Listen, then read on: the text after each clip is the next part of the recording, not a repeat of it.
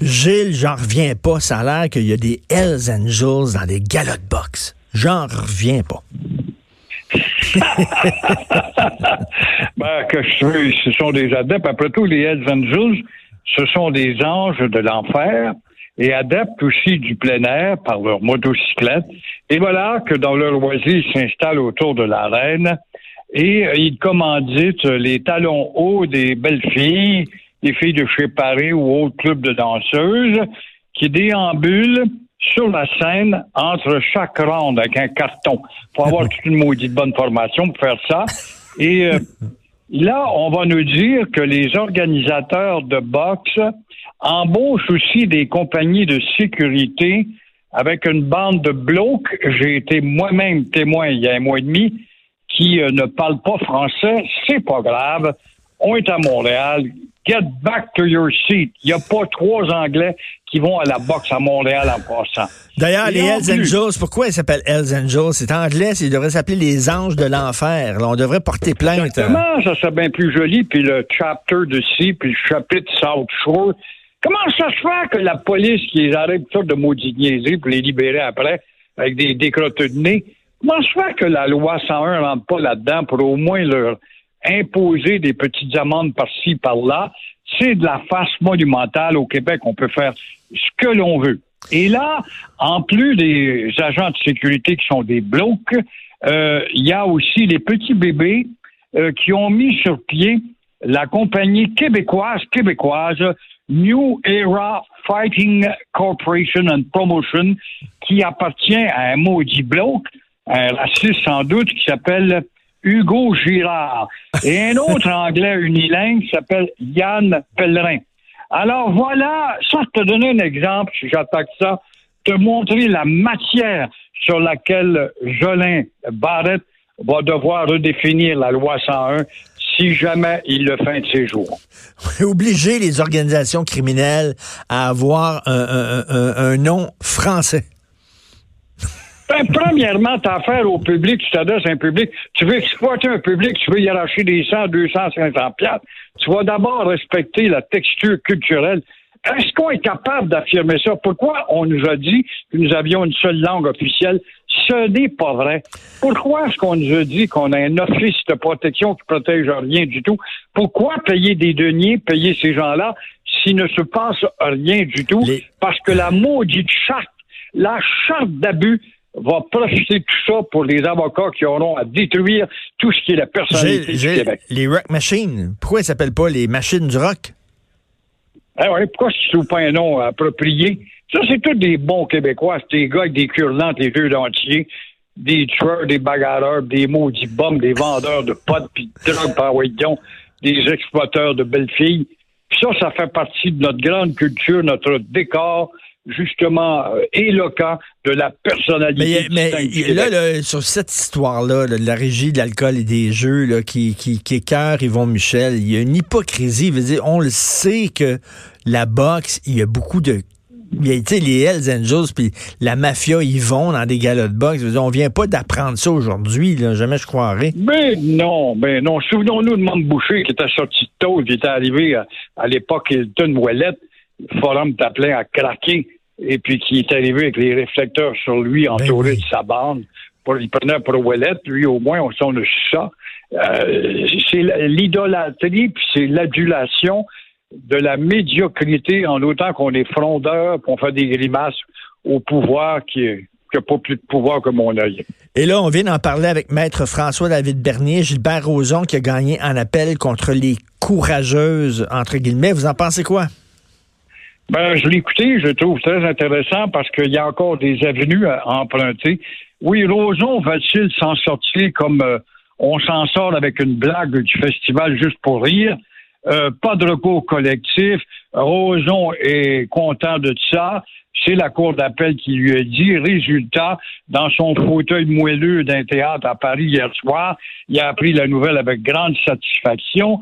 Mais que fait-on devant un groupe de femmes qui euh, le poursuit pour euh, inconduite sexuelle alléguée. ça se passe en 1982-2016. Elles devront poursuivre individuellement. C'est là, tu termines comme il disait, à 50 000 ben, chaque 50... là, mon œil. Ben là, justement, là, la, justice, là, là, ce qu'on regarde ça, là, qui, qui peut mettre 50 000 pièces pour aller en procès? Tu dis, ça coûte bien trop cher, j'irai pas, parce que si je perds, moi, là, c'est 50 000 pièces que je viens de perdre. Voilà. Alors, il reste que la Cour suprême, comme quoi la justice n'est faite que pour ceux qui ont des moyens. Ben oui. Mais on a beau dire chez les deux juges, parce qu'il y en avait trois, euh, qui ont rejeté les demandes des, euh, de ce mouvement, euh, moi-même, moi aussi, pardon, que la nature, ça, ça c'est tout incroyable de dire ça, que la nature des gestes sont différentes d'une fille à l'autre. Par conséquent, on est obligé de rejeter votre demande. Des histoires de derrière, ça demeure des histoires de sexe. Que ça a été une fille qui a eu seulement qu'une main vagabonde sur sa belle fesse bombée ou une autre à l'intérieur de son soutien-gorge, il y a demeure pas moins qu'il y a comme but ultime dans tout ça le sexe, la sollicitation du sexe. Et tu te sers de ton pouvoir de persuasion parce que tu n'auras pas de contrat. Alors, je comprends pas qu'on soit si laxiste que ça pour rejeter cette demande. Et j'espère que Patricia Tulane, qui est une fille très bien en passant, va pouvoir avoir les moyens, et comme le disait votre avocat tout à l'heure, peut-être avec une seule personne qui présentera les autres. Les autres, c'est ça ça peut pas rester là. C'est pas, pas possible. Et euh, Donald Trump, finalement, qui a tendu la main à l'Iran, ça a l'air que tout ça, là, euh, euh, tout ce gros show-là entre les deux, c'est terminé, là. Moi, ce qui me fait rire là-dedans, c'est qu'on reboue tous ces sempiternelles contradictions de Trump, ne mêle même plus les observateurs de telle antenne de ci pour attacher à telle université, puis spécialistes des États-Unis, puis le lendemain un autre, puis on appelle un fumeux de pipe connaisseur en politique internationale. Alors, un jour, il va éradiquer la Corée du Nord. Le lendemain, il promet justement une hausse du niveau de vie de la Corée du Nord.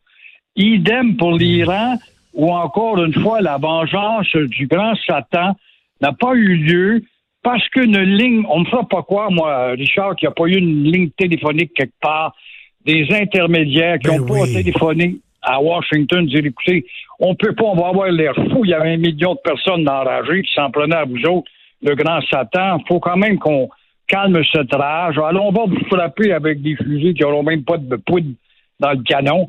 Et puis, euh, il n'y aura pas de blessés.